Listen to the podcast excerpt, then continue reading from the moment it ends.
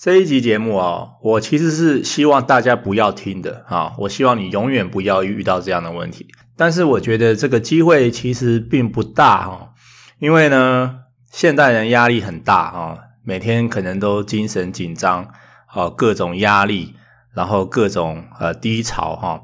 其实，在我自己遇上这个自律神经失调之前，我从来没有听过这个词，是在我遇到它以后，我才知道这个是什么东西。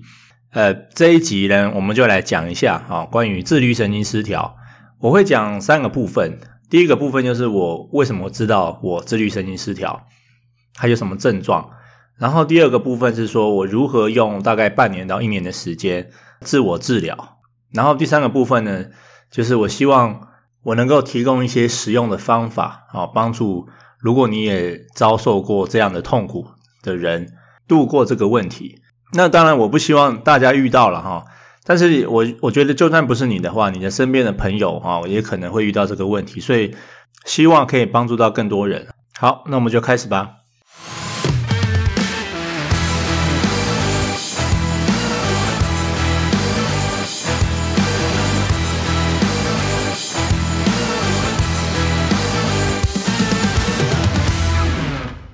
人的大脑有很多区块哦。当你从事不同活动的时候呢，会使用不同的区块。当我写文章的时候，我运用的是写作区。那当这一区被连续触发的时候，它虽然会像练肌肉一样变得发达，但是就像你过度锻炼一样，也会疲乏。对于我来说，一个文字创作者，大脑是处在一个持续活跃的状态下。当我产出文字的当下，其实都算是在释放了哦。主要的运作呢，是在你构思的时候、收集资料的时候、发想题材的时候，那就等于全时候了。当你过度使用大脑，长时间的不休息，那你一定会崩盘嘛。哦，你说睡觉就是休息啊？哦，不过我睡觉也都睡不太好哦，反而会浮现更多想法。别人的大脑怎么运作我不清楚哦，但是我自己的大脑我很清楚，就是你只要给它空档。他就会开始构思写作题材。我的写作脑哦，就这样运作了三十几年。好，那么事情就发生在二零一六年十一月十二号，我的身体哈，就是我的这个自律神经系统哈，终于崩了。我记得那一天是很热的一天，然后我就跟我小孩的同学家长们一起去割稻。割稻你要蹲着嘛，我就一直蹲着，然后割稻。然后我呃蹲很久以后，突然起身，哇，忽然。天旋地转，就是从来没有体验过的一种奇怪的感觉。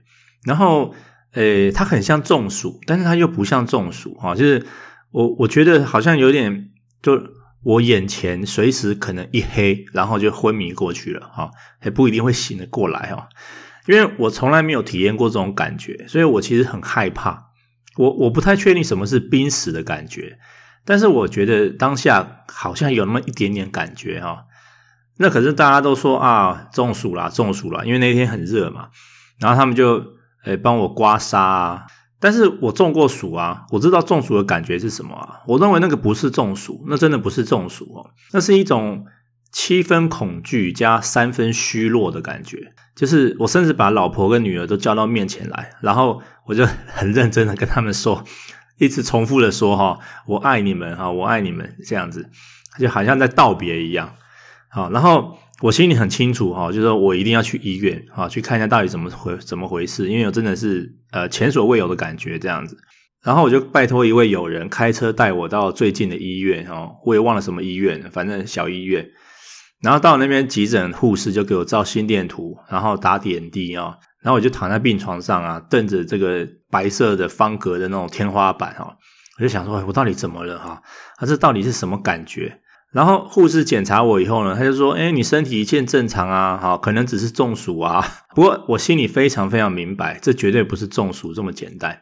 从那天开始的一个月哦，过得很不好。我去看了很多医生啊，包括中医、西医、刮痧、推拿、民俗疗法、啊自然疗法、顺势疗法、心理辅导，总之就是有一种挥之不去啊，却又无法解释的一种忧郁感。”然后我就心想啊，我从小到大都非常的乐观开朗，对不对？然后凡事都正面思考，自信过人。应该说自我感觉良好哈。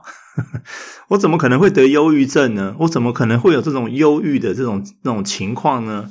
可是就是有那么就是有那种感觉，然后我就开始很担心啊，我就查网络上的一些症状啊，然后呃就有一些呃什么现实脱离感啊，失眠、便秘啊，牙齿痛、莫名恐惧、慌张啊。英文叫做 panic attack 啊，panic attack 就是说你突然来一阵这样子很恐慌这种感觉啊，所以三不五时就会来那么一下。然后最可怕的是说，就是连我最爱的女儿在我面前讲话，我都感觉好像隔了一层玻璃，那种很无感啊，就是好像那种离世感。然后我很害怕啊，因为我连爱他爱人的能力都失去了吗？为什么他在我面前我都？对他没有感觉呢，哈，所以这让我加倍恐惧啊，就好像这个世界的一切已经与我无关了。那我原本本来就是呃情绪稳定的一个人哈，没什么情绪波动的。可是当时的我应该根本是一条直线啊，就是很像那个心跳仪表板上面那条白线一样。然后又过了一个月哈，我还是不知道我怎么了。当时我四十岁，我就找了很多医生。然后有一次呢，我就去看心脏科的时候啊，心脏报告也没事。然后我就问那个医生说：“我说我身体各器官都运运作正常啊，那为什么我还感到心悸、恐慌、啊失眠，然后焦躁这样子？”他说：“我可能是自律神经失调啊？什么？”他就重复一遍啊，“自律神经失调。”好，那是我第一次听到这个名词啦。你知道，身为网路人哈，最兴奋的就是莫过于你发现了一个新的关键字，所以我就疯狂搜寻啊，看了至少一百篇中英文的报道啊，关于。这些症状啊，包括牙齿痛哦，哈，就全部都命中了。虽然它还是病啊，但至少我找出原因了哈。所以它不是忧郁症，也不是什么五脏六腑出了问题，那当然就更不是中暑。好，那后来我就自己做功课哈，就是人体运作有两大系统啊，一个是内分泌系统，一个是神经系统。那显然我是神经系统出了问题，这就很像电脑机房里面各种线路啊，原本都是正常的连接。那突然有一条线路的讯号弱了，然后拖累了整体的运作效能。哎，不好意思啊，我是网路人，所以我只能用网路的概念来比喻啊。我的大脑神经线路里面可能有几条弱化了，导致整个身体的神经系统错乱，然后连牙齿的神经都隐隐作痛了。那这也是为什么我我认为这个是自律神经失调，而不是忧郁症啊。因为忧郁症应该是不会牙齿痛才对哈。我实在无法联想忧郁症跟牙齿痛有什么关系，但是自律神经失调就有关系，因为牙齿有神经嘛，好，所以牙齿痛的时候就表示牙齿的神经也会痛，那你的神经系统就出了问题。这个常言道哈，找出问题，解决问题，所以我就开始寻找各方的解药，就是如何才能恢复我的神经线路，然后去强化所有的连接，重新这个启动啊，让它正常运作。哦，我开始做很多很多一连串的动作哈，我吃中药、练瑜伽、做木工、打太极，然后也因为这样，我进入了灵性世界。啊，我自修了很多书，甚至发展出一套很模糊的这个自我学说哈。然后因为我小孩学校的关系，我也开始打毛线。诶，我就发现打毛线还不错哈，就是。当然，我说的所有东西都有在帮，都有帮助我恢复神经的这个线路了哈。但是打毛线这件事情，应该不是很多人知道，就是我是在治疗自己。我我比喻一下啊，就是当你写作的时候啊，你的思绪其实是非常动态的，对不对？你从一个点可以全方面的延伸出去，那所有的这个脑细胞哈，就群魔乱舞啊，很辽阔哈，自由奔放这样子。但是在当你编织的时候，打毛线的时候呢，你要专注一致啊，一针一线的打，重复的手法就一一直 repeat 这样。那如果你分心哈，漏针，那你就要拆掉，全部重来。好，也就是说你没有失误的空间啦。我在猜呢，我写作的时候这种思绪奔放的大脑啊，跟我在编织的时候大脑专注的这个神经细胞不同。当我在思绪奔放的时候，我可以一针一针的把它拉回来。好，我必须很专注的在。我手上跟眼前的这两根棒针，还有我手部的细微动作，我就有一种画面啊，就是说我现在是很像在一条一条重整我的神经线路，让它井然有序的恢复到它该在的位置。好，所以割织的不是毛线啊，是我自己的思绪，所以我其实是在治愈我自己，然后我的心就因为这样子平静下来。脑部，我的脑部的活动呢，就很像一头野兽哦，被制服了，一动也不动。然后我的全身关注的焦点呢，就是在这个棒跟针的交织哈，我的手，然后就重复再重复，然后心呢就会这样很专注、很平静这样子。大家都知道哈，在工作之余，你头脑要放松，对不对？所以有些人选择追剧，有些人打电动。在当下的我呢，就选择打毛线。第一个是说，这项行为其实占用的大脑频宽哈是零啊，就是无脑工作啦，就很像洗碗啊、扫地啊、哈擦玻璃啊、哈揪四季豆啊之类的。但打毛线在无脑之余呢，它是可以创造出一个东西来的啊，所以它不像碗洗碗就洗完了，然后什么也没有，对不对？地板擦擦完还会脏。编织的好处就是疗愈自己以外呢，它也可以制造哈生产。呃，身为这个高效率网路人哈。加上一点 maker 精神，如此善用时间，就是我可以一边打毛线，好，一边让专注的心，然后让心平静下来，然后还可以做出一点什么东西来。如果你上网搜寻 weaving and mental health，就是编织和心智健康啊，你可以找到一些文献啊，证明编织对于脑部和心灵健康是很有帮助的。它就像禅坐、静心、正念一样，哦，有规律的呼吸，还有节奏感，和你的身心共振。但其实我也不用看什么文献，我也可以自己证明啊。就这几年下来，我尝试过很多把心静下来，好压抑胡思乱想的方法。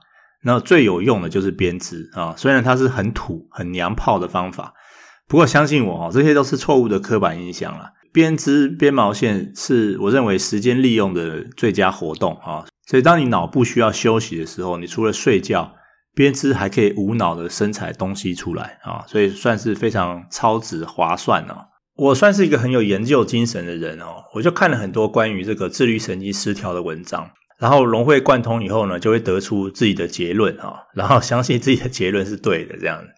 好，所以除了打毛线哈，还有我刚刚讲的练瑜伽、做木工啊、打太极呀，好好，然后看一些灵性的书啊。都非常好，好，都可以让你重整线路，安定神经系统。然后那个时候我也是，因为可能身体也不太健康啊，就是也许体内有很多毒素，所以我那时候也是一直走路哈，一直走路。我那时候住在这个大厦里面，晚上我就穿着一件衣服，然后一直在那个大厦的这个，我们有那个中庭哈，我们就在那个，我就在中庭一直走路，一直走路。走一万步以上，然后可能就绕三十圈、五十圈这样子，一直走，一直走。然后我的邻居就下班回家哈，看到我说：“哎呦，你的这个减肥还挺有恒心的嘛哈。”我也没跟他说我在治愈我的自律神经失调哦，就当我在减肥好了。好，所以运动也是一个很好的方法哈，就是我觉得运动可能是很多毛病的通用的解法。而且它还可以减肥啊，所以我觉得很不错，就是一定要多运动、多走路这样子。我记得我在最难过、最难过的时候哈，就是失眠嘛，你就睡不着嘛，你都已经很累了、很忧郁咯，然后你还睡不好，对不对？你就更忧郁，然后更累。我记得有有几次发病的时候，因为他发病是突然的，然后他不是一直一直会这样子，他就是时好时坏这样。状况最不好的时候啊，我就是上网看。我看到一个东西非常非常的实用，叫做阶段呼吸法。呼吸呢，本身是一种运动，我们说的玄一点的话，它其实是你生命的互动能量。呼吸有很多种用法哈，当你情绪躁动啊、恐慌来临啊、心神不安的时候。你可以全集中意念在呼吸上，这个《鬼灭之刃》的作者一定会有参考哈，叫全集中呼吸这样子，然后它可以马上帮你安定心神，就是看你想分几阶段都可以了啊。我是分五阶段，做法就是很简单啦，就是你把一次吸气啊分成五次，每一次吸气的时候呢，用鼻子吸，然后小口一点啊，连续五次。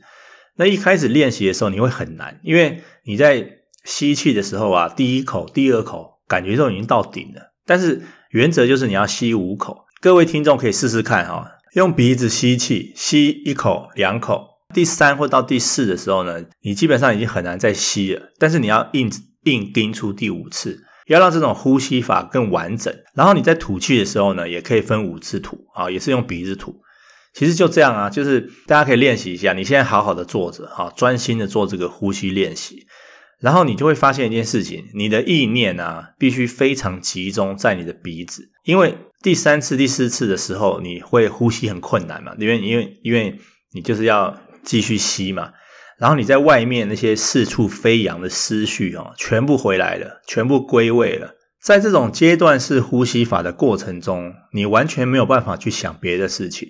你只能专心一致的呼吸，去把那第三口、第四口啊，还有那最后第五口给它完成。然后到顶之后呢，你可以停留个一两秒啊，就是憋气一两秒，然后再慢慢吐出来。这样的呼吸法，我认为可以也可以帮助你快速入睡。就如果你是一个不容易入睡、很容易失眠的人的话，也很好用。我就是后来常常练习这一招，所以现在只要我呃这个心神不宁哈，想东想西。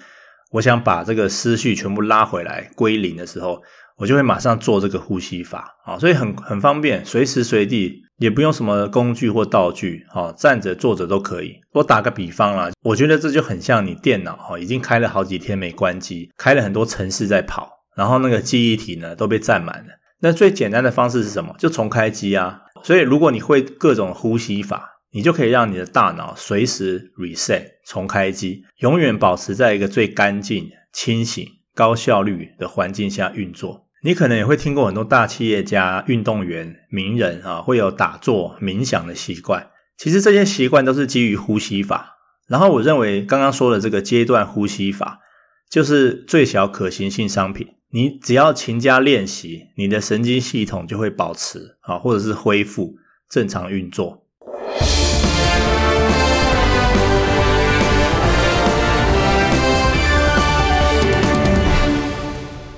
本集节目是由心息事务所独家赞助。你是否想要长久的保持情绪平稳，却常常一下就失控了？许多人也和你一样。陈玄成医师利用心理治疗的黄金准则，架构了一套课程，让许多人了解到想法可以逆转，情绪可以平稳。这和一般的课程不一样的是，作业会提供 email 的批改指导。这是一堂一个口令一个动作的实作课程，有点像烹饪课一样，让你真正的做出美味的心灵食物。现在使用优惠码“畅学宇宙”，享有五折优惠，彻底翻转旧信念，人生可以重开机。上网搜寻陈玄成医师，或是心息事务所。第一个“息”是分析的“析”，第二个“心”是开心的“心”。如果你也想要在我的 Podcast 广告的话呢，我的网址是。windowu.com 斜线 podcast，越早下广告会越便宜。我们回到节目哦，神经系统会失调，我认为根本的原因呢，就是大脑过度运转，白话说就是想太多了啦。所以，我们如果利用反向的解法，就是不要想太多啊。好，不过这点不是那么容易做到的。如果你叫一个人不要想太多，基本上没什么用啊。好，他还是会继续想。所以我们必须借由做更多去辅助他，让做更多去取代想太多。呼吸就是这样子，打毛线也是这样子。就是当你集中力气要吸五口空气的时候，你的脑袋是空白的，因为你要集中去吸。当你认真的一针一针的去打毛线，你的脑袋也是空白的。我们要去欺骗我们的大脑，哈，就是我们的大脑其实没有办法不去想啊。我强调一下啊，我们没有办法不去想。